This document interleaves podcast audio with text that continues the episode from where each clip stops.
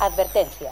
Los contenidos expresados en este podcast no contienen DLCs ni microtransacciones. Contiene vidas extras sin remasterizar.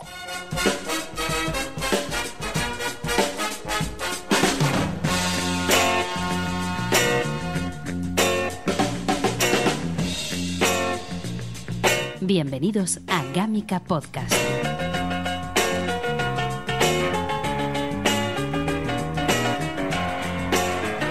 Bienvenidos a Gamica Podcast. Hola, ¿cómo estamos, querido personal? Bienvenidos como cada semana a repaso de la actualidad del mundo de los videojuegos. 3w.gamica.es Venga, que te sale, venga, que te sale. ¿No 3W. ¿Tres, tres whiskies dobles? Punto. ¿Tres? Tres, tres W. W. A ver, a ver, es que todo depende, todo depende del concepto. Todo depende del concepto de W, W o W. O W, es verdad. 3W. O sea, ¿eh? 3w.gamica.es, una página web en la que puedes encontrar actualidad. Cuando me da por escribir y también en nuestras redes sociales arroba Gamica Games, tanto en Twitter como en Facebook, como en Instagram y también en nuestro canal de Telegram. Programa que se hace todos los lunes cuando cae el sol, nunca mejor dicho, en nuestro canal de twitch.tv barra como Gamica Games. Vamos a empezar a repasar la actualidad del mundo de los videojuegos. Que tenemos que empezar por un anuncio complicado de gestionar, un poco triste, si cabe, pero que también se veía venir. Es una crónica anunciada, algo que prácticamente desde el 2011 más o menos se veía venir, pero no queríamos asumirlo. Y claro, la pandemia es algo que no ayudó en absoluto y para nada. Españoles, L3 ha muerto.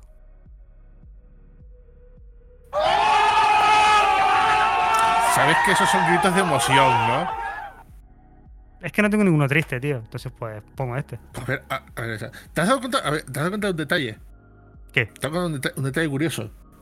No me has presentado, has ido directo a. Y sí, no, no. Esto iba sin presentaciones, esto iba sin, paño- sin paños menores. Esto iba sin presentaciones, porque ahora hablaremos de esto porque ha sido una semana en la que la fiesta de los juegos vídeos ha muerto. Pero bueno, Pero, a ver, es que, es que, real- es que realmente no hay, no hay mucho más de qué hablar. O sea, toda la actualidad ha estado copada por la muerte del E3, por decirlo así. Que en sí no es muerte, muerte, es cancelación. O sea, dejan una puertita abierta para lo que, no, no, para no, lo que, para lo que pueda ocurrir. No, no, no, no. Rosmen Álvarez, buenas tardes. Esto está muerto. Eh, a ver, está cancelado. Esto Hasta el está próximo. No, no, hasta el próximo año yo no te diré si ha muerto o no. Hasta el próximo año no te diré yo si ha muerto. Esto está muertísimo, en serio, ¿eh? A ver, lo mismo, lo mismo decíamos de la TLP y ocurrió. No, no, no, no, no, pero no, no me compares un concepto con el otro, ¿eh? Esto está muertísimo. Yo soy una persona, siendo yo el puto, el puto negativo de la web, el puto, el puto aguafiestas de, de todos los demás. El que, cuando, el que cuando ve un billete de 5 euros no lo recoge porque seguramente es falso. Eh, yo creo que solo está cancelado. Pero que igual algo ocurre. No lo tengo yo tan claro, ¿eh? No, no, no lo, no lo veo para nada. No lo tengo nada clarísimo. De hecho, eh, cuando ya se anunció que se bajaban del carro Sega y Tencent y no iban a tener asistencia durante la feria, porque recordemos que la E3 consta de dos partes muy diferenciadas, que uno es el exhibitor, el exhibitor, el exhibitor, la parte de la feria, la parte donde la gente está caminando por el eh, Kodak Theater, que es la parte un poco más de networking, de probar juegos, de hacer colas para probar la próxima demo X turno. Y luego tenemos las conferencias que están dentro del marco de la 3, que si bien estaban un poco como desplazadas días anteriores y demás, ah, en- realmente eran parte también, se consideraban parte de, de la Electronic Entertainment Expo. Y obviamente teniendo en cuenta que el formato había sido muy complicado, que du- durante, desde la pandemia no he conseguido remontar un poco lo que tendría que ser eh, la parte más clásica de, de la feria en sí, y que la ESA había dejado el testigo eh, de la organización a mm, Red Cross, no, no Red Pup. Red, Red Pup, Pup. exacto. A Red Que Pop, en realidad, en realidad creo que se llama Red Pop. Red Pop, sí, o Red Pop, Red Pop, No, es que Red Pup, sí, que es lo que más te digo, es, significa eh, caca roja. sí, Pero no está. eh, cuando me he dado cuenta, no ti- tiene uh, dos G y una O, que sería Ujú. Red Pop. Red Pop. Vamos a decir que es Red No. Pop, ¿vale? Es mejor Red Pop en vez de Red Pup, porque es un poco. Los de Ripollet, vale, que había dejado la ESA, había dejado la eh, a cargo este año el evento a cargo de, de los de Ripollet para que se hicieran ellos un poco con el control de la feria y la administración, administrar un poco tanto los las publishers que iban a ir como las desarrolladoras y demás. Y la verdad es que de todo el comunicado que han dejado en IGN, yo me, me quiero creer que aparte de que el formato está bastante, está bastante ya obsoleto desde hace muchísimo tiempo, y que el formato en sí tampoco es que lo consiguieran desarrollar, evolucionar mucho más, ni el de la feria, ni el de las presentaciones digitales, ni el de lo- las presentaciones, los showcase que hacían allí. Hay una cosa un poco más preocupante que sabemos que si leemos entre líneas, a mí me pone nervioso, o especialmente nervioso, y es que las grandes compañías no se habían decidido a entrar en el, en el terreno del E3 porque, y esto es una cosa que podemos leer en la entrevista que está colgada en IGN, las grandes compañías no tenían demasiado que enseñar de cara a un futuro inmediato, que es lo que realmente mola del E3. Mm. Mm, en los tiempos de desarrollo se la complicado a las compañías y esto también se ha resentido en el E3. Pero es que lo que llevo diciendo desde hace un montón de tiempo, la- o se cambia un poco en, el- en algunas cosas, o, o los videojuegos como los conocemos, en el tema de desarrollo y tal, se va a estancar mucho. Porque eso, las compañías están. No es como antes que cada compañía tenía. Tenía sus pequeños proyectos internos, pues sacaba una cosita pequeña, una cosita grande, una cosita pequeña, una cosita grande. Ahora parece que solo las, las compañías menos grandes son los que más pueden sacar. Los que más pueden sacar material. Pero las grandes están ocupadas con títulos tochos que, que además también ocurre una cosa. Eh, antes, antes, en el 3, en los clásicos y tal, te recuerdo que se anunciaban muchos juegos. Se anunciaban muchos juegos. Sí, pero a veces se anunciaban sin fecha o a años vista. Y las tendencias ahora, para impedir el, para impedir el humo, para impedir la, la- el problema de que puede ser malas opiniones, mala prensa, etcétera, la tendencia es ahora eh, lo más pro- lo- mostrar lo que se, lo que está más próximo. Si te fijas a ver, yo, hay gente que dice que fue Sony la que se cargó el E3 cuando decidió dejar de ir. Para Eh, Nintendo. aparte, ah, es que voy a eso. Voy a eso. Digo, porque la gente decía que la presentación aquella de, de Last of Us 2, junto con Sí. Spider-Man y tal, del tema Sí. de cambiar el escenario, Sí. en medio tal, igual. No, yo no creo que eso fue el problema. El problema fue Nintendo, No. que encontró una manera de hacer las presentaciones a su medida y- y hizo una política de presentación de juegos a, cor- a corto, medio plazo. Porque ellos, hasta ellos mismos se dieron cuenta de que vender humo eh, les, ha salido de manera contraproducente. Y si no, mira, como ya. Desde lo de Metroid 4, lo de Metroid Prime 4 y los retrasos del. de. del Y Tears Metroid- of the Kingdom, del Zelda. Metroid 4, Metroid 4 fue en 2018, tío. Ajá. Pero es lo que te digo. Desde, desde el anuncio del- de la secuela de Breath of the Wild y el anuncio de, de Metroid Prime 4, Sí. Eh, con todo lo que ocurrió con eso, desde entonces, si te fijas, los direct de Nintendo, salvo alguna cosa en especial, son juegos de seis meses como mucho. Son juegos de seis meses o juegos que de repente, ¡pum! está ahí. Pum, están aquí, sí. Por ejemplo, eh, Pikmin, sí, Pikmin 4 se anunció en su momento, pero es eso, anunciaron un solo título y no quisieron sacar nada y después lo siguiente que se vio ya fue gameplay y ¡pum! fecha. Ya de tu casa. Venga. Y las otras han cogido, si te fijas, las otras han cogido por tal, por el mismo estilo. Por ejemplo, Microsoft. Una conferencia de Microsoft a la que nosotros estamos acostumbrados, que eran 30 juegos a cholón. Y, pero a, a lo loco, ¿eh? Uno detrás de otro.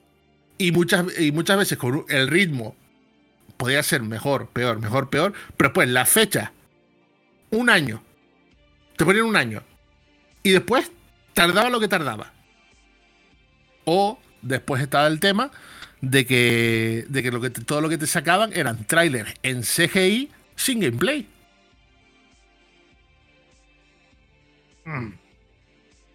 En cambio, eso, la, la tendencia ha cambiado de- demasiado, porque claro, también es verdad que lo de Nintendo, el resto de las, de las compañías lo han visto. La pandemia potenció esa idea dentro de las compañías, pero se han dado cuenta que, de que con este tipo de presentación digital, a- el- al, al poder ofrecerle al usuario las presentaciones como ellos quieran, ganan una cosa que dentro del E3 no tenían, que es control. Control del contenido, sí, sí, totalmente.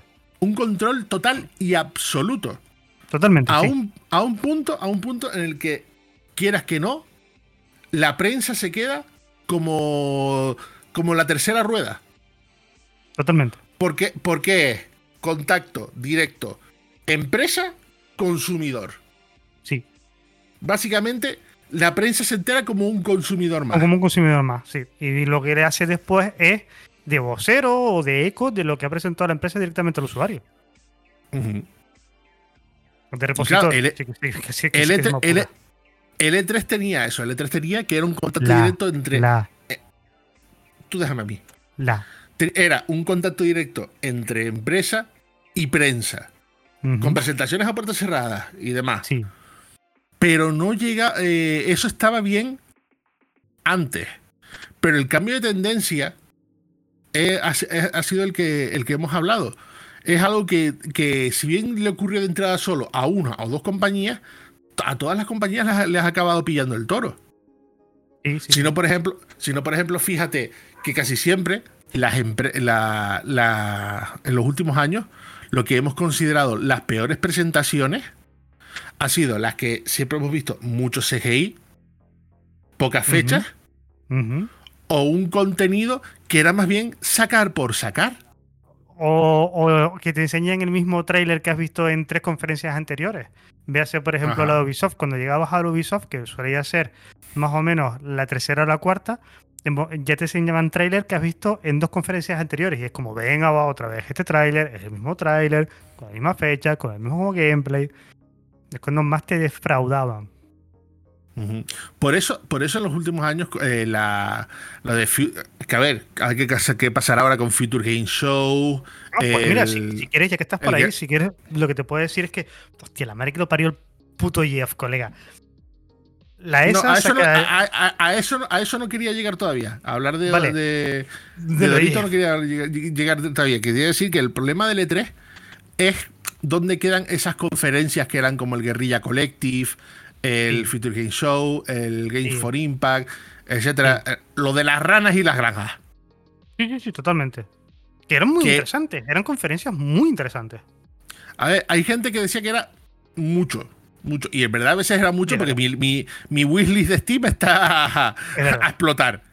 Es verdad. Y era- tam- y era- tam- pero también es verdad que, que era el momento perfecto para esas conferencias. El estar aunada. Como son, eh, no son empresas en sí, sino colectivos por una misma temática o por un grupo de indies, etcétera. El tener un paraguas bajo el que exponer, aunque fuera dentro con su, con su propio mini, mini evento digital, dentro de otro macro evento digital, para ellos sí era una ventaja. Ahora mismo esa gente o intenta aunar fechas que queden todas más o menos, que es lo que está pasando también. No hay E3, pero las fechas quedan más o menos juntas. Sí, Pues de hecho, que- puedo, que- puedo que darte, puedo fechas si quieres, ¿eh? Da, da, da. da. Mira, empezamos por. Empezaríamos por el Summer Game Fest, que sería el jueves 9 de junio a las 8 de la noche en Canarias. El evento de Jeff Nigley, que so- solía programarse días anteriores al arranque del E3. Y en principio mantiene la fecha de la conferencia, aunque la ESA no celebre el- la Mm. difunta ya E3. Podemos esperar, como siempre, vamos a esperar varios trailers, anuncios nuevos y fechas de lanzamiento. Y también vamos a traer presentaciones de Riot Games.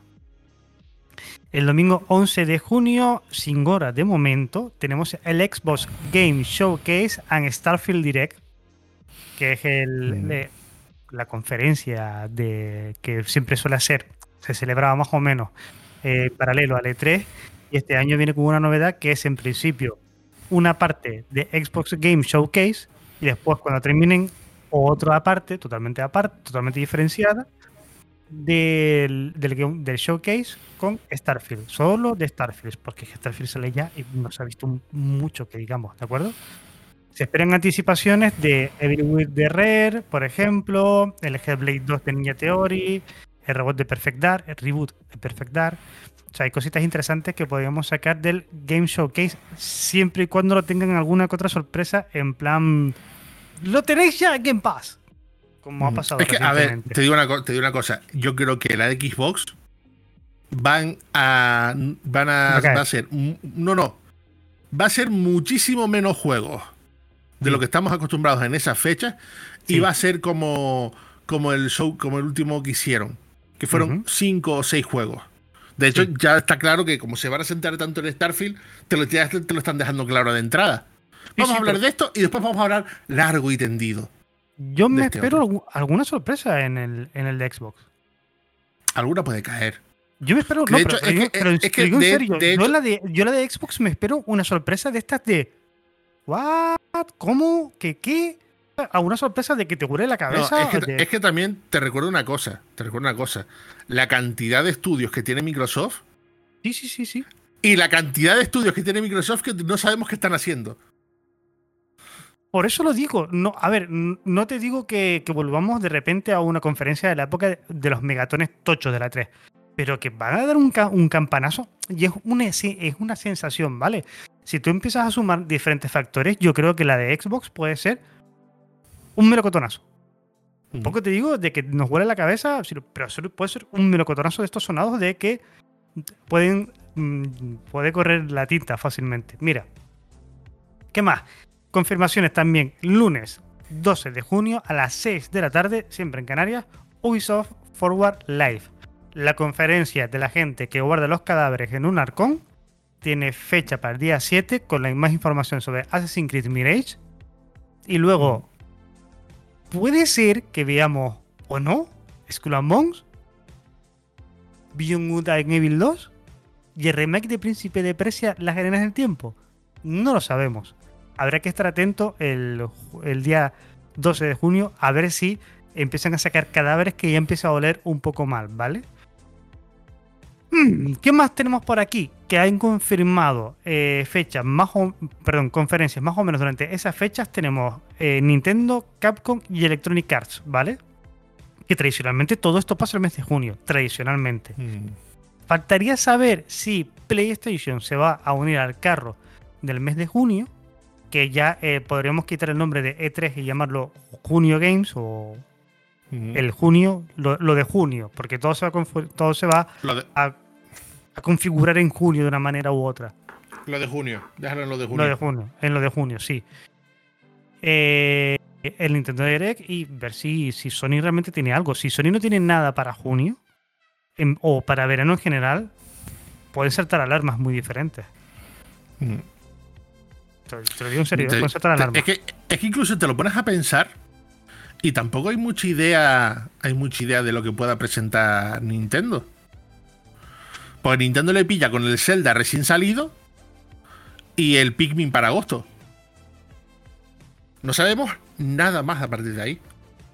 A priori. mm, Que, personalme- que personalmente a mí me encantaría que llegase esa conferencia, esa conferencia de Nintendo y dice, uy, Metroid Prime 2 Remaster, mm, por lo que fuese. Personalmente te digo. mm, no lo sé, pero en principio. En principio. Puede tener algo preparado para los próximos seis meses. Me espero algo, me, me espero algo más de Nintendo que de Sony. No sé por qué. No sé por qué. A Sony la estoy viendo. No sé. O se están callando muchísimo. Y están jugando mucho, mucho, mucho al despiste. O realmente no, no tienen nada. Y, y- y me, me- tengo más tendencia a pensar lo segundo que lo primero. Están en una comodidad un poco incómoda. No, no, no, no creo que estén cómodos, ¿eh? No, no. Te digo que están. Cuando digo que están en una comodidad un poco incómoda, Un poco incómoda. te explico el por qué. Yo tengo, yo tengo mis dos yo tengo mis dos teorías sobre todo este tema. Una es la tuya, la de que no tienen nada. Y para y pa mí que Sony y Microsoft están haciendo las dos una, la misma cosa. Y es guardándoselo todo hasta que no no hasta que pase toda la tormenta de la adquisición de, Acti- de Activision. Y cuando ya se cierre eso hacer pum venga vamos a sacar mierda. Pues tú ten en cuenta una cosa tú ten en cuenta una cosa. Lo de la adquisición la, la telenovela de la adquisición ha, ha jodido más el tema de los videojuegos de lo que parece Sí, sí, sí, porque ten convulso tú porque ten en cuenta una cosa. Cualquier movimiento durante todo el proceso de investigación que haga Microsoft y que haga Sony, se investiga con lupa. Fíjate tú como, por ejemplo, el resto de empresas, del resto de empresas sabemos cosas. De Capcom, de Square, de... de... de, Ubi- de Ubisoft, de Nintendo, de todas las demás sabemos cosas. De Sony y de Microsoft. Microsoft, el showcase de los cinco juegos. Y Sony, el último showcase que tuvo de las VR. Con Tekken 8. Ni siquiera era de ellos. Ni siquiera de ellos. Sí, es lo que dice. Ni siquiera de ellos. Increíble. Pero es lo que te digo, yo creo que hasta, hasta que no pase realmente el culebrón de Activision Blizzard, Están jugando al no despiste. vamos a saber nada. Tanto Sony como Microsoft están jugando al despiste. Totalmente. De hecho, de hecho, a su- de, de- de hecho, también quien no sabemos nada, y me sorprende a estas alturas no, no, no tener ni fecha ni nada, es Devolver. O, o, o, o, o, o, van a- han estado esperando para ver qué pasa con el E3 Uh. y para aprovechar su mierda Oh. a partir de ahí. Van a jugar con. Este año lo de Devolver. Van a jugar con la adquisición de Activision y la muerte del E3. Que nos va. Que vas Ya jugaron-.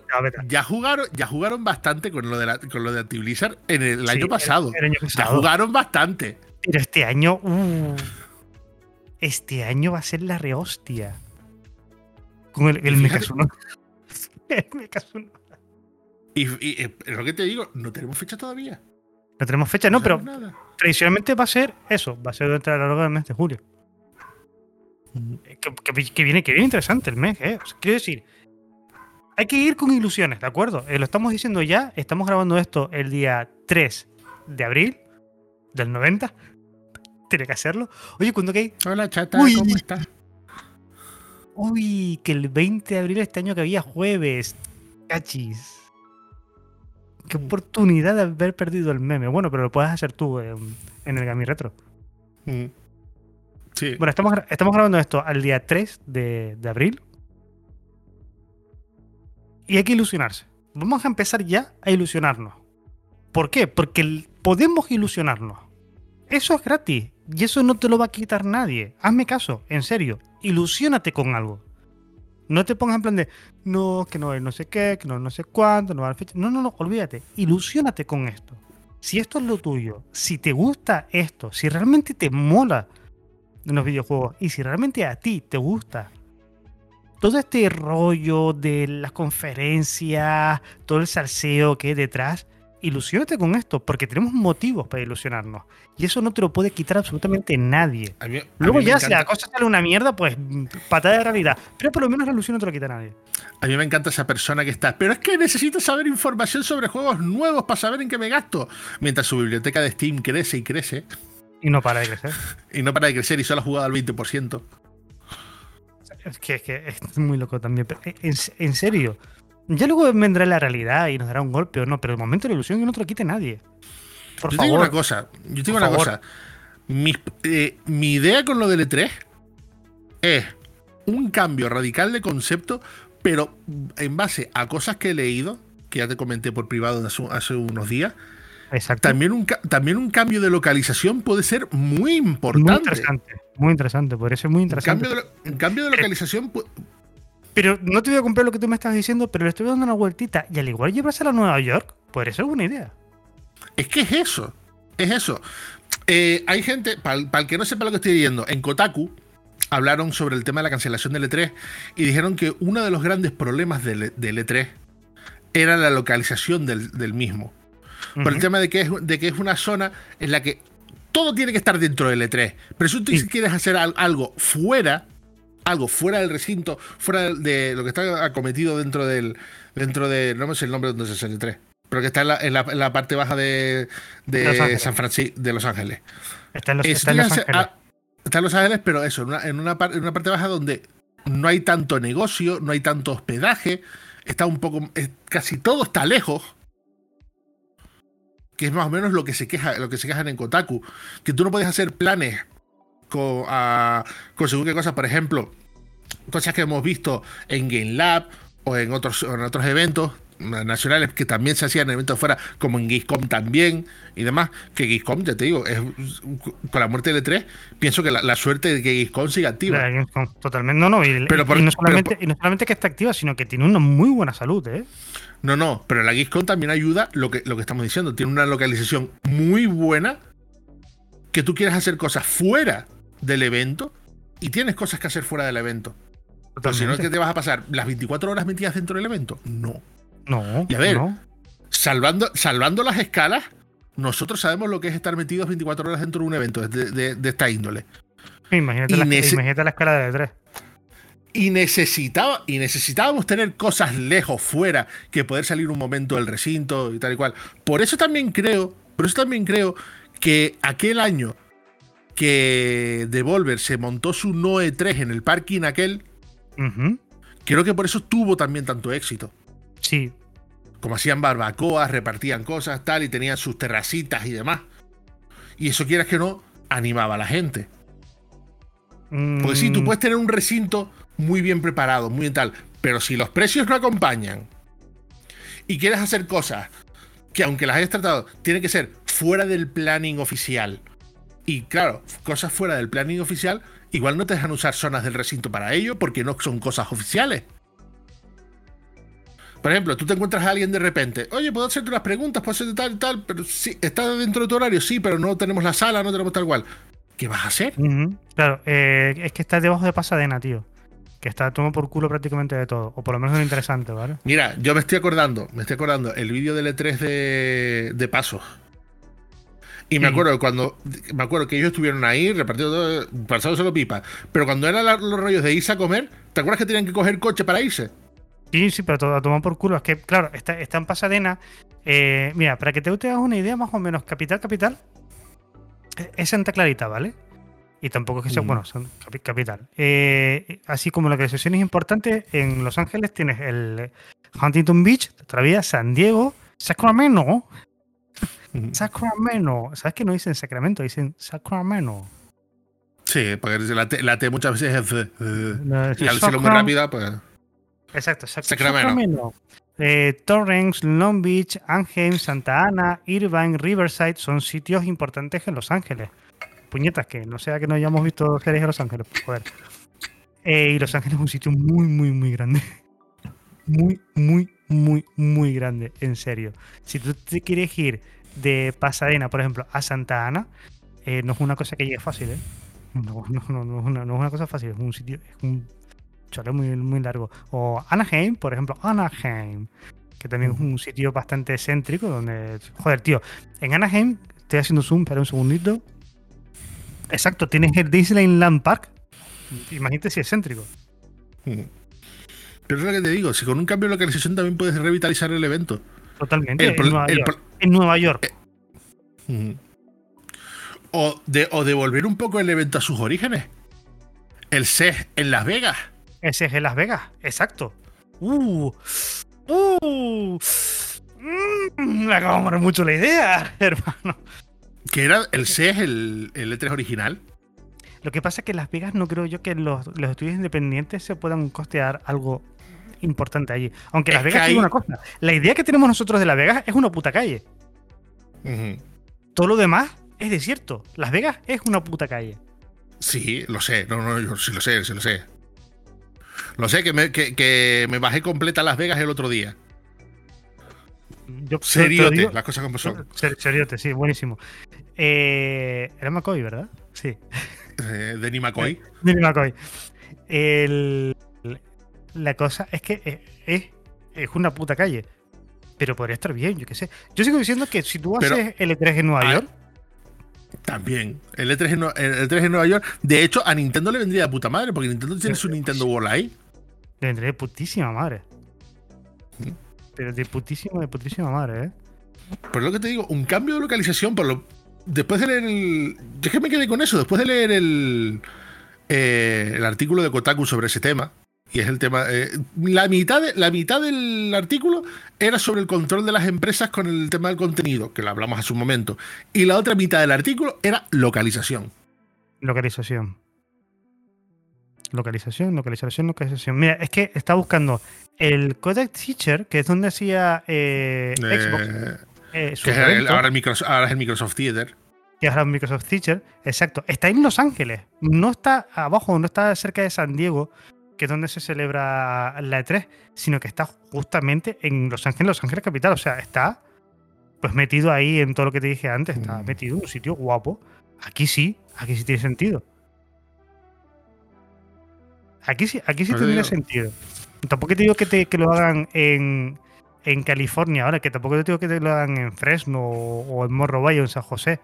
Pero puñetas, no, yo, yo que sigo diciendo que Nueva York sería lo suyo. Y así aprovechamos nosotros y también tenemos una excusa para ir a un E3. Mm. Te digo, si fue, fantaseando con la idea que te comenté el otro día que venga el E3 a la isla. Pero lo gracioso es que sería, es que es básicamente lo que estábamos diciendo, porque por la experiencia que tenemos en eventos aquí, el recinto final está a tiro de todo. Sí, sí, pero a ver, si me, lo, si me, lo, haces, si me lo haces en Nueva York, me lo haces en Manhattan. Claro. No me lo vas a hacer. Hombre, pues si me lo haces en Nueva York, perfectamente me lo podrías hacer en Queens. Te ocupas todo el Central Park.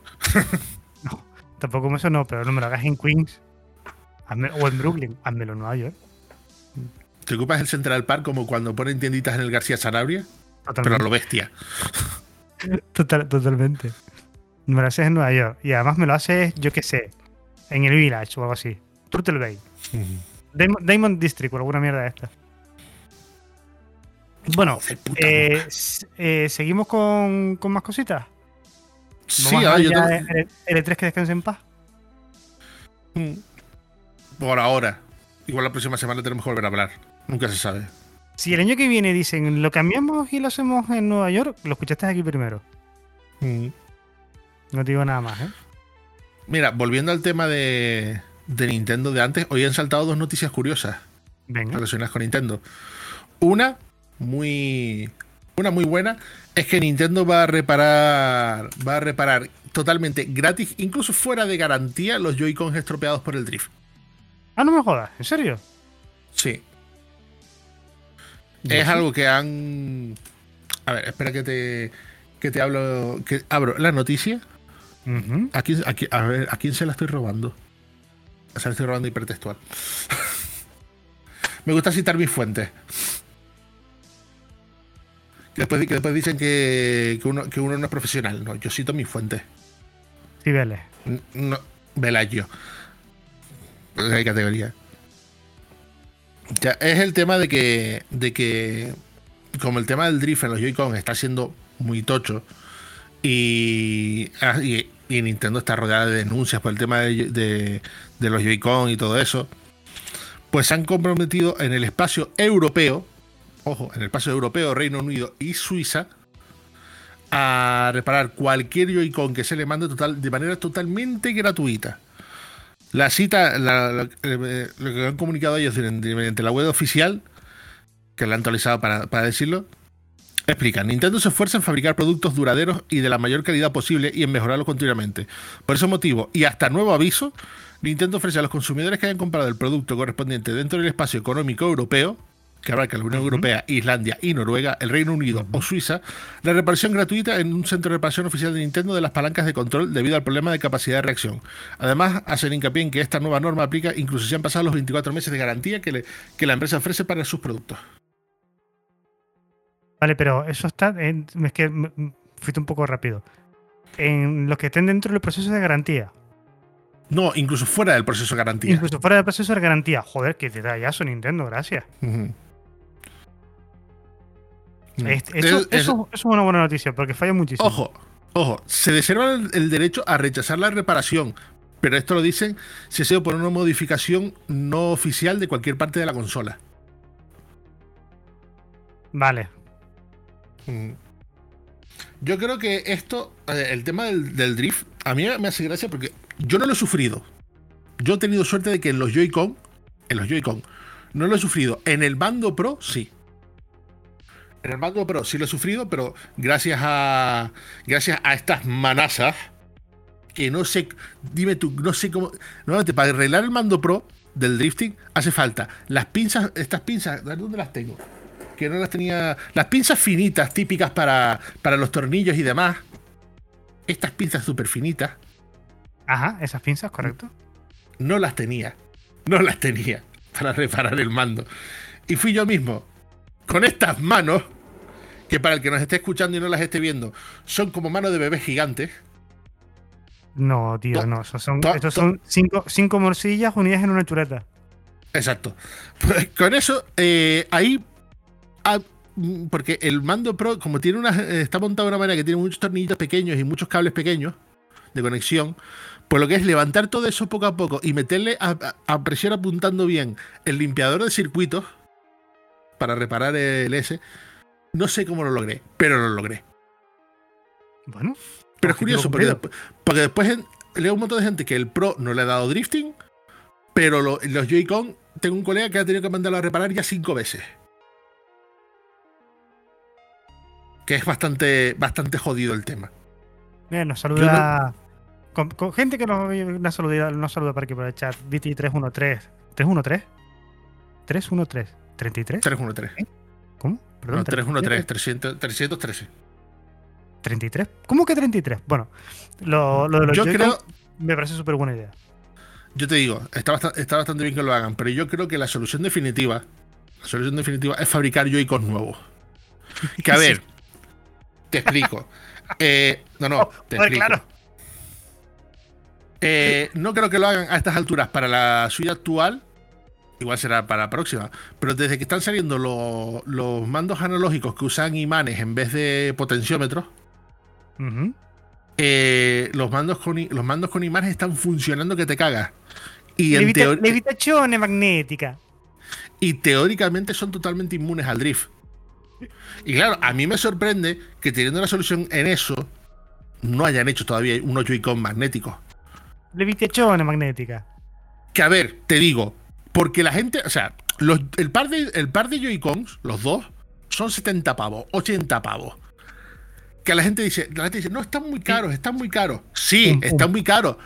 Están muy caros, pero después te veo en la repisa los ocho pares. no, pero es que. o, sea, es o sea, es lo mismo. Eh, te compras un mando pro o sea, un mando Pro son 70 pavos. El mando Pro me encanta, me gustaría tener un segundo mando Pro. Pero después veo, gente que se queja del mando Pro y tiene cuatro en casa. Yo solo quiero uno, no, no quiero un segundo. Yo con uno ya me conformo, ¿eh? Si yo quiero uno de Xbox, de Xbox Series S y no puedo tenerlo todavía. Yo con, uno me conformo. Incluso compartir, compartir uno me conformo también. Aquí hemos llegado. yo, Casi se me mete la, mosca en el ojo. 33 un tercio, sí, sí, la 33. ¿Perdona? ¿Cómo? Vale. No, 33, 33 un tercio es el insulto final. El insulto final, exacto. Qué grande película, tío. Me cachis la mar. Estoy. Eh, perdón, perdón por los topic, pero me estoy poniendo al día con John Wick para ir al cine este fin de semana. Ah, vale. Va tocando, va tocando. Son cosas, son cosas de personas de bien, ¿vale? ¿Qué, qué, qué, qué, qué, qué, qué más importante que no ir al cine a ver John Wick? Nada. Mm, a ver, deja que lo piense. ¿Ir al cine a ver Super Mario Bros? Mm, hablando de eso, hablando de eso, dicen, se comenta, se habla que las críticas, las primeras personas que han visto ya la película de Super Mario Bros, las críticas son increíblemente positivas. Sí, son muy buenas y después hay gente que se, que se queja del argumento, que a mí me hace, a mí me hace gracia, me hace mucha ¿Argumento? gracia. Pero vamos, ¿qué argumento? te estás quejando, te estás quejando del argumento de una película de animación pensada para críos, principalmente, de Super Mario. De Super Mario, te estás quejando. Tengo, tengo una O sea- cosa. A ver, si, tú- si después de ver la película de Super Mario, que a lo mejor ya has escuchado, vas a escuchar este podcast antes de que veas la película o después, tengo un mensaje para ti, ¿vale? La película de Super Mario no es para ti. No es para ti. Es para niños. No es para usted, señor. La película es para niños. Gracias por el mensaje. Para, ni- pa- para niños como yo de 41 tacos. Bueno, pues si eres un niño de 41 años, sigue siendo un niño de 41 años. Pero la película, Ujú. si alguien sale de cine y decir, ¡ay, qué basta la película! No es para usted, señor. Sí, a Por ver, es favor. como, esa, ge- es como esa gente que no ha visto la peli, pero se está quejando de que Peach no es como la Peach de los videojuegos. Uy, la madre que lo parió. Señor, que la película no es para usted. No, pero a ver, como, como di- digo 41 años con manos de bebé. a ver, a ver, el tema, el tema es, el tema es que he visto gente que se ha quejado del tema de Peach, Sí. pero como Peach en la peli es, es hecha para adelante, es mucho, es mucho más dinámica, no es la típica damisela en apuros, Sí. pues dicen que no, que eso está mal. Uy, la madre que los parió. Digo, a ver, yo lo que digo, primero, ¿tú a qué Mario has jugado? Porque ya en Super Mario Bros. 2 puedes jugar con Peach sin ningún problema. En Super Sí. Mario 3D World, Peach también es jugable, Sí. sin ningún problema. Sí. Peach tiene su propio juego también. ¿Tú lo has visto, ¿tú lo has visto repartir hostias en Mario and Rabbit? No, o en, o en- o en Por el ejemplo. Paper, en, en el Paper en el Mario. Paper Mario. En el Paper Mario. O sea, es que esta gente no. Esta gente no. No, no, no, no. Es, es lo De que digo, hecho- son- son De hecho, la, por la- teléfono, la- la crítica, la crítica más tocha que, le- que he visto de la peli es una, es una, diciendo que la peli de Super Mario Bros. es la culminación del capitalismo. Bueno, apaga. Bueno, pues hasta aquí el Espera, espera, espera, no, no, no, te- no no he no- terminado, no he terminado. Que como adaptación del juego, pensando en, una, eh, en algo bueno para todos y en algo mejor para todos, la Super Mario Bros. La primera, La de los Bob 90. Hoskins y el Isabel, La de los exacto, 90. Es, mu- es mucho mejor película. Porque es una película que va en contra de lo que es, de lo que es eh, Nintendo, que va en contra de lo que es Super Mario, que es perfecta por ese motivo. Eh, son personas que no, no, no- O sea, están haciendo algo muy mal con su vida. Quiero decir. No tienen. No sé, yo- expectat- no sé, tienen ver. futuro. Yo me aburro mucho, yo me aburro mucho en mi día a día porque todos mis días son sábados, yo no tengo futuro, tengo solo cotizado seis meses en el paro, por el resto de años que he trabajado, como ha sido todo en negro, pues no, pues tampoco, tampoco tengo nada más cotizado. Tengo seis meses cotizados en el paro, yo no sé qué va a ser de mí, yo no sé, yo no sé qué va a ser el futuro, pero ni, sé- ni no estoy tan ar- ni así estoy tan amargado como para llegar a ese, a esa, conclusión. No lo sé, tío. Eh, mm, es que la gente. Yo creo que hay personas que ya. A día de hoy. Por atrofia cerebral o por incapacidad emocional o llámalo como tú quieras. Por trastorno que tú prefieras elegir. No son capaces de disfrutar. No, Se le le- buscan fallos se- a todo. han, han matado a esa persona. Algo, le ha pasado X, lo que sea. Mm, iba a ser una burrada, pero joder. Fíjate si es una burrada que la ha pensado y dijeron, no, no lo voy a decir. Imagínate la burrada que era. No, es como lo que estaba diciendo yo. Es esa gente que crece y se cree que por crecer Sí. ya tiene que, ya tiene que estar amargado, ya tiene que haber echado a un lado ciertas cosas de la vida. Y en el fondo le jode, le jode de estar de esa manera. ¿Y con quién lo paga? Con los demás. Y todo tiene que estar mal porque él no puede ser feliz.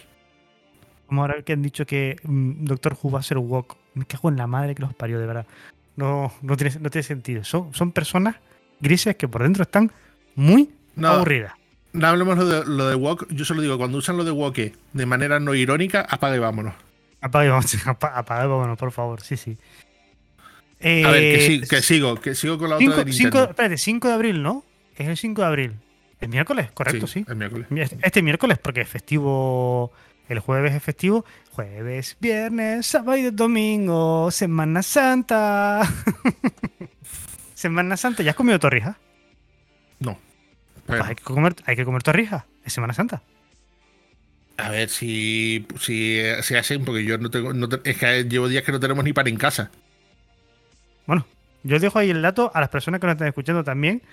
Eh, hay que comer torrijas. Por cierto, antes de abandonar el espacio cinematográfico del podcast, Ajá. lo que sí me vi este fin de semana es Tetris.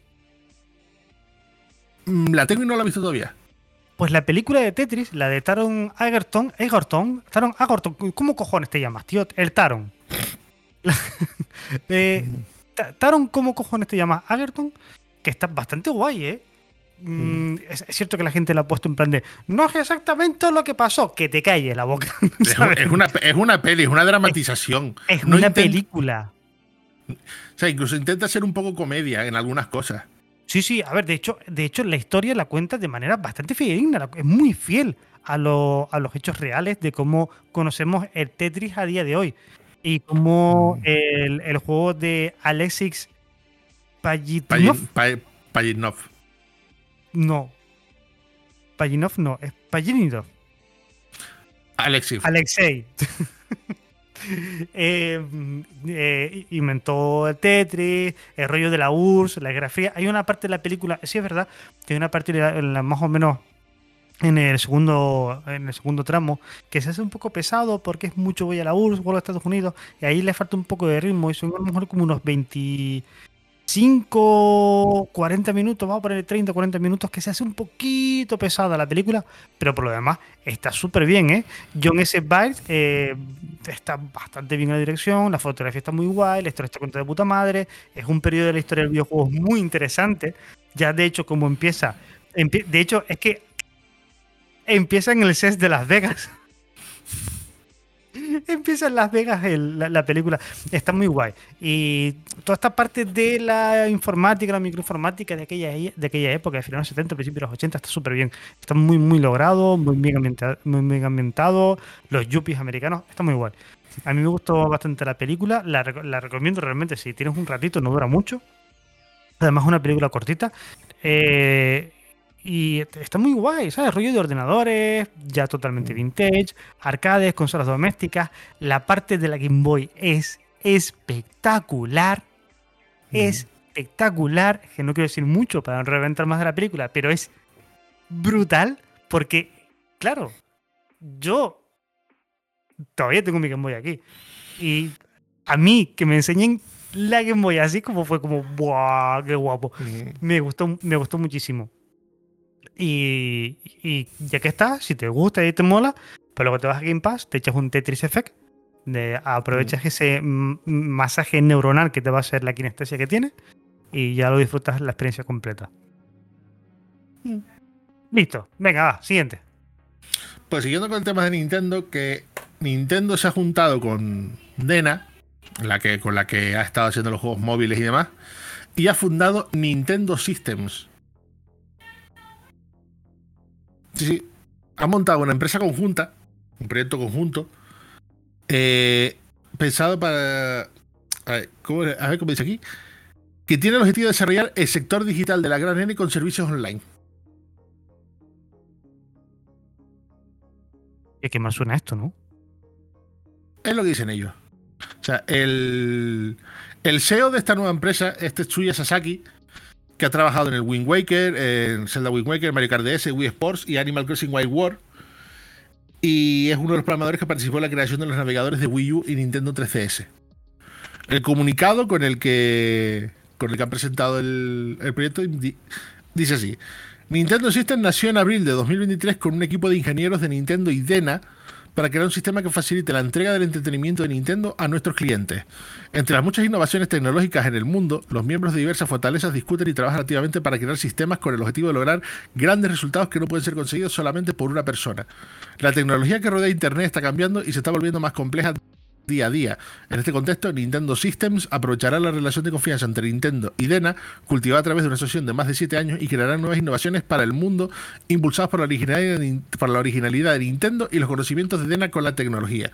Se espera que el desarrollo tecnológico que rodea el entretenimiento continúe desarrollándose en el futuro. Continuaremos asumiendo el desafío de llevar una sonrisa a los rostros del mayor número de clientes posible a través del entretenimiento de Nintendo, incorporando una diversa variedad de tecnologías desde las tradicionales y hasta la vanguardia. Uh, qué mal suena esto. suena muy mal. Puede no ser Suena- malo. No, no, puede, puede que no sea malo, pero así de entrada. mm, a ver, a mí, yo lo, le, yo lo leí y a mí lo que me suena. ¿Tú sabes a mí a lo que me suena? A la nube de Nintendo. Hombre, teniendo en cuenta que la próxima Nintendo Switch tendrá la, la opción de jugar en streaming ya directamente, como muy, mm, eh, muy de base, muy de nativo, de base. Puede ¿De ser, serie? puede que no, puede ser que tal. Pero a mí me suena que esta gente de, con este proyecto pueden estar haciendo su propia plataforma de streaming o su propio sistema de, streaming, sí. sin tener que depender de terceros. Puede que, y esto es una idea, acompáñame en mi, acompáñame en mi flipada, ¿vale? Puede ser que la próxima consola de Nintendo, al igual que la próxima cacharro, cacharro consola de Xbox, no sea una consola como tal, sino que sea un dongle que se utilice solo para la plataforma en la nube de Nintendo. Olvídate. Y te voy a explicar por qué. Vale. Nada, pues joder, qué bajona, ¿no? Eh, a ver, no, no, no, no. Si lo que dices es prácticamente cierto, pero no. Entonces no es prácticamente cierto, Rosme. No, no, porque lo que, lo que estoy seguro que. A ver, estoy seguro que la. Yo, lo mantengo. Que salvo alguna flipada muy de Nintendo, la próxima consola va a ser muy continuista con el tema de. con el tema de ser portátil. De- perdón, con el tema de ser híbrida. Claro, esta, esta opción mataría la parte de portátil. Sí, vale. Y teniendo en cuenta cómo están saliendo al mercado mogollón de sistemas portátiles, que aparte de tener la, la capacidad propia para poder jugar, tienen capacidad de hacer streaming, la parte que dices entra perfectamente. Ujú. Por ejemplo, la Steam Deck. La Steam Deck ya viene de serie con el Steam Link para que tú puedas hacer streaming desde tu PC a tu Steam Deck. Y aparte se puede conectar. Después están estas con todas estas consolas Android que están saliendo nuevas. Desde la, desde la LG Cloud a incluso a algunas nuevas que están saliendo de otras compañías, todas vienen integradas, con- o sea, se están viendo principalmente, principalmente como sistemas de streaming, Sí. conectados a GeForce Now, conectados a, a, X- a Xbox Game Pass, conectados a, a todo el sistema y aprovechando los programas que ya hay en Android para hacer todo eso.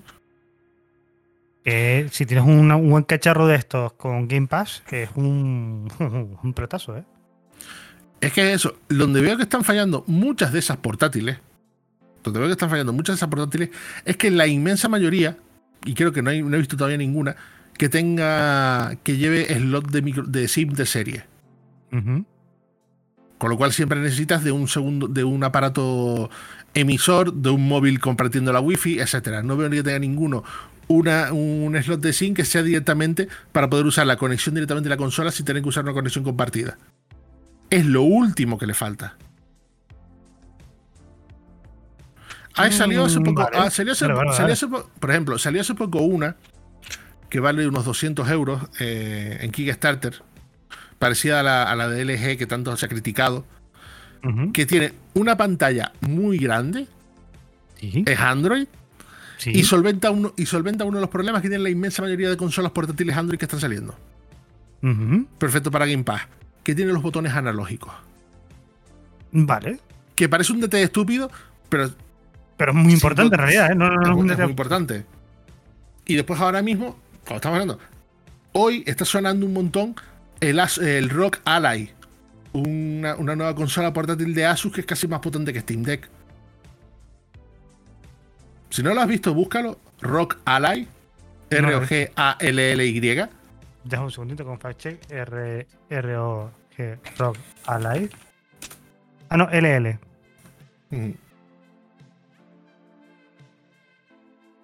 Y no va a ser la última que va a salir en este sentido. Hay, eh, hay empresas chinas como Ambernic o, o- o Odin que ya tienen también sus, sus sistemas de competencia que le hacen la competencia a Steam Deck. Lo que pasa es que como son fabrica- eh, están fabricados por empresas más pequeñas, los precios son los que son. Estamos hablando de consolas de 800 o 1000 pavos. Y buena pinta, Asus, ¿eh? Asus puede venderla bien de precio porque es Asus. Sí. Ah, y, y es Asus. Y la, la serie Rock suele ser un sinónimo de calidad. Y Por eso te- tiene, por tiene eso- buena, tiene buena pinta, ¿eh? Tiene muy buena pinta. Por eso te digo que con esta tendencia Pero que tú- tú creó crees que- Nintendo. ¿Tú crees que esto sería una opción, una alternativa a la de Logitech. Claro. Eh, ¿Qué precio dice que tenía?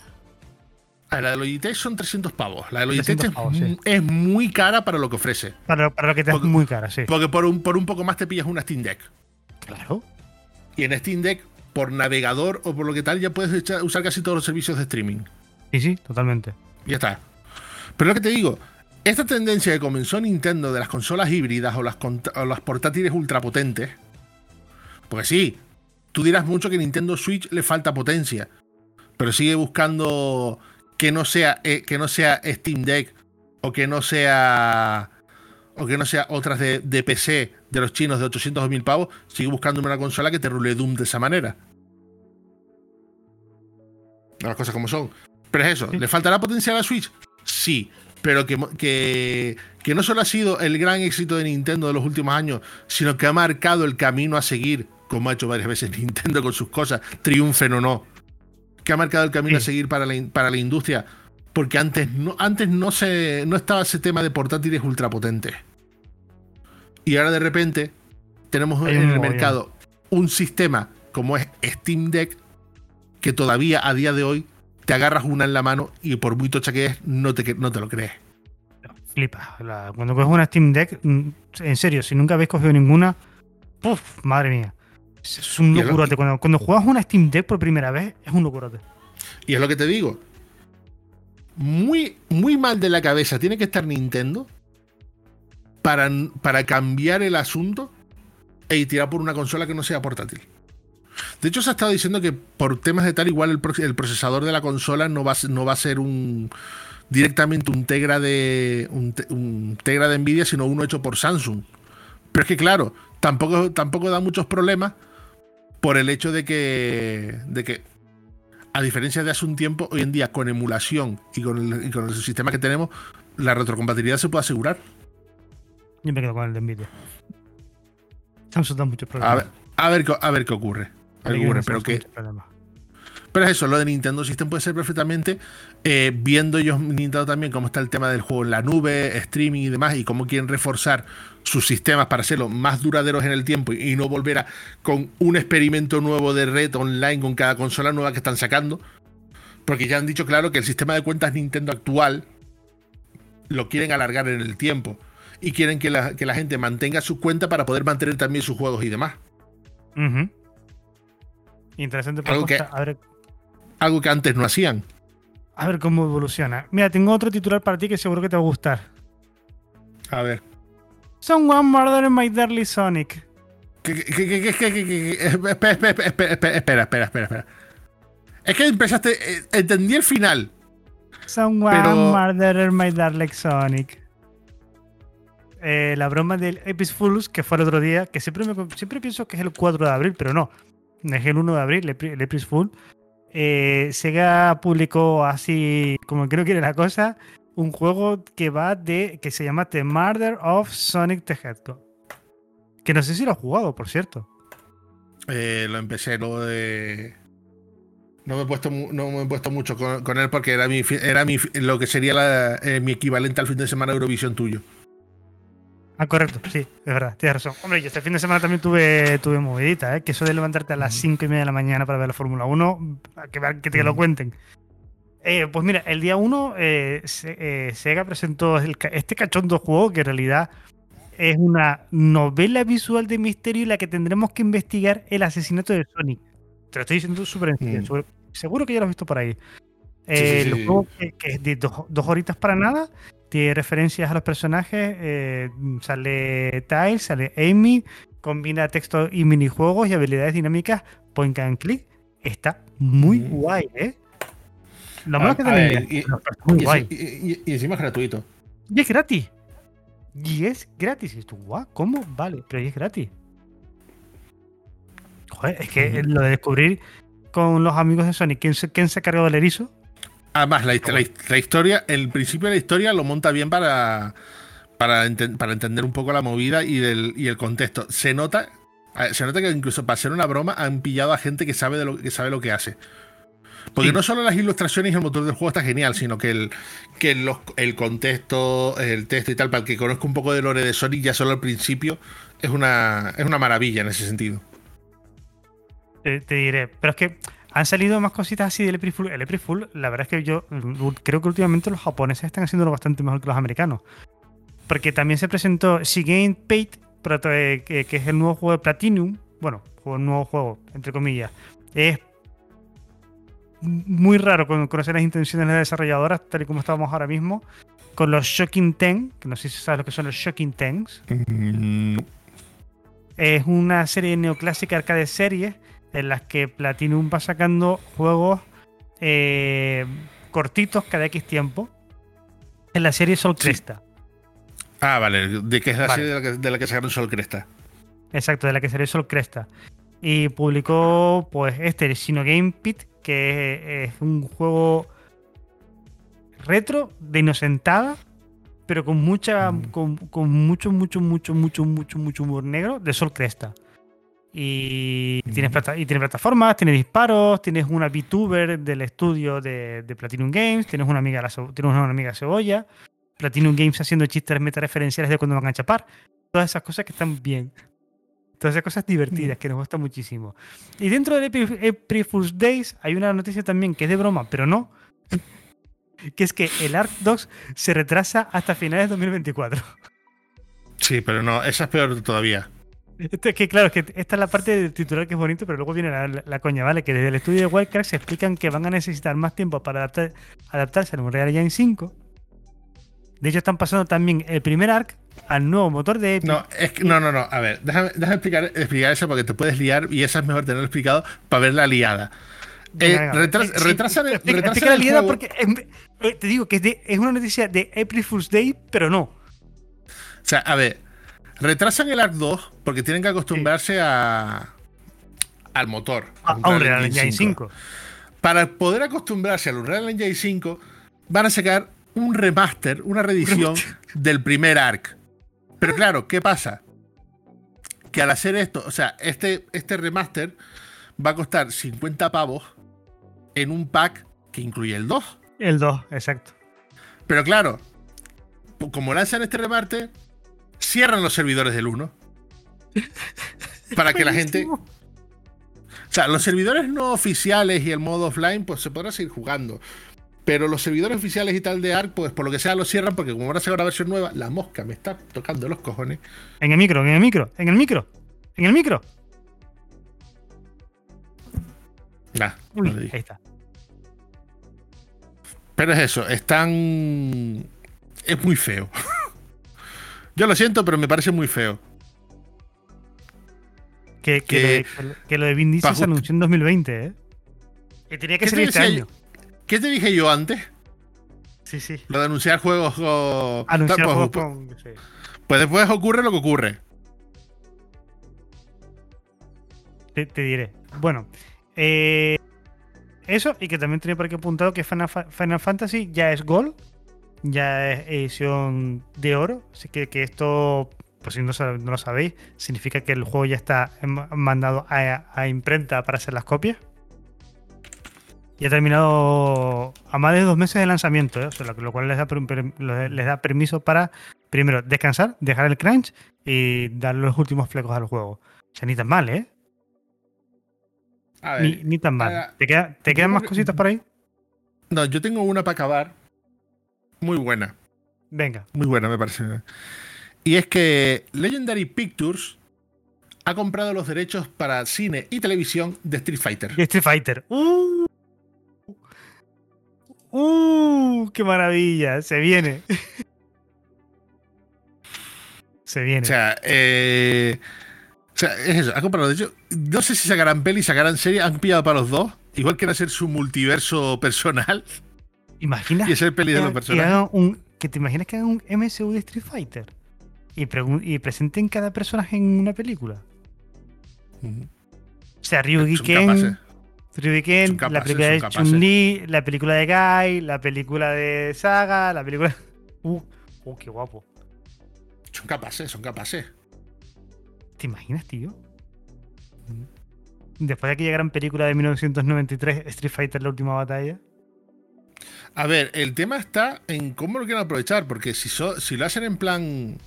Yo que estas cosas las pienso en, en lo que es el lo que es el, el mundillo de TV, que el Direct to Video, o que algunos en Estados Unidos incluso ya lo están llamando DTS, Direct to Stream, que no, no nos llegan aquí esas pelis, por desgracia. Las pelis todas de Scott Atkins, de Michael, de Michael J. White, todas de cine de acción de serie B. Sí. Yo las veo en ese plan. Sí, sí, sí. No algo necesita- así. es que- porque tampoco necesitan más. No, ¿Para qué vas a hacer más? No, olvídate, con eso estaría súper bien. Pero qué, pero qué maravilla, tío. Un... Primero que remastericen la primera, formato 4K ahí a tope, y después Creo que hagan lo que quieran, ¿eh? Sí, Creo está. que ya está. De hecho, hay tener en cuenta una cosa. Y se, y se ha dicho varias veces. La peli de Street Fighter será lo que sería. Pero Capcom se lleva al año 2 o 3 millones de dólares limpios solo en los derechos de, en los derechos de la peli. A día de hoy, ¿eh? Desde, el- Ujú. desde los 90 hasta el 2023. Espérate, que, que Ujú. estaba, buscando- estaba haciendo un fact check porque no me acordaba. La película es del 94. Significa que el año que viene, Serán 30 años. 30 años de la película. Ya. Vale. Venga, para cerrar, y que, y que no se diga, eh, estoy buscando la noticia, es que he abierto tantas pestañas que no saben estas, vale. Para cerrar una pequeña noticia, sí un poco triste, pero eh, es una familia, o sea, son cosas que pasan, porque ha fallecido el mítico compositor japonés Ryuichi Sakamoto, que participó en algunos videojuegos, aunque yo lo recordaré para siempre en mi corazón, por haber eh, hecho el sonido inicial de la consola de Dreamcast Mm. que es una cosa súper bonita de recordar. También estuvo en videojuegos como LOL, Lack of Love, también en el tema de Seven Samurai, eh, ha estado en películas como Merry Christmas, Mr. Lawrence o El último emperador, ganó, ganó un Oscar, el compositor de música novedad de los Juegos Olímpicos de Barcelona. O sea, es un tío que ha hecho muchísimo, muchísimo para la música. Fundó Yellow Magic Orchestra. Perdón. Perdón. Fundó Yellow Magic Orchestra con Uramise Osono y Yokohiro Takahashi, que es una banda pionera de la música electrónica y el uso de sintetizadores, eh, que quedó sin duda que, vamos, una influencia clarísima en muchos de los compositores de videojuegos de la década de los 80 y 90. El mismo grupo participó también en la producción de la musical de Tangao Mio Cirilla de 1989, para TurboGrafx CD, y que tuvo una aplicación a AL Artificial Life de 1993 para Mac ND2. Seven Samurai, Dan, Dan of Mana, Honokun. Estado metido en un montón de cosas y para mí es uno de los grandes pioneros de la música electrónica. O sea, por ejemplo, eh, Yellow Magic pues, si no lo conocéis, tiene un temazo, un temarrón tan grande y tan bueno, bu- buscarlo porque es que no, no, no tiene perdido. Eh, es que me sale el nombre me sale el nombre en japonés, pero voy a buscarlo porque también está en inglés. Mm, lo tenía por aquí. Rai- Raiden. Bueno, buscad. Sí, Raiden. En inglés, directamente. Y es un tema, es increíble. Lo pondremos para acabar el podcast, no te preocupes. Eh, ya era un hombre ya con una edad, así que tampoco vamos a ponernos aquí ahora súper sentimentales. Tampoco era muy joven, perdón, tampoco era muy mayor, tenía 71 años, pero eh, la cosa es que tiene la salud, pues se nos ha ido un compositor increíble que yo creo que todavía le quedaba bastante música dentro. Eh, por si no lo conocéis, por recomendar un par, un par de discos de Yellow Magic Orchestra que están súper bien, lo podéis escuchar, que yo creo que a día de hoy sigue sonando bastante fresquito. Y eso, no me queda más. No rompen. A mí tampoco me queda nada. Pues nos podemos despedir hasta la semana que viene para seguir repasando la actualidad del mundo de los videojuegos. Atentos esta semana a nuestras redes sociales que tenemos cositas por aquí preparadas para Semana Santa, porque Semana Santa, torrijas, vacaciones y playa. Semana Santa. Nos vemos de aquí a siete días, resumen. Hasta la próxima. Y a ti que nos escuchas como siempre, lo importante, recuerda, eres lo que juegas. Hasta la semana que viene.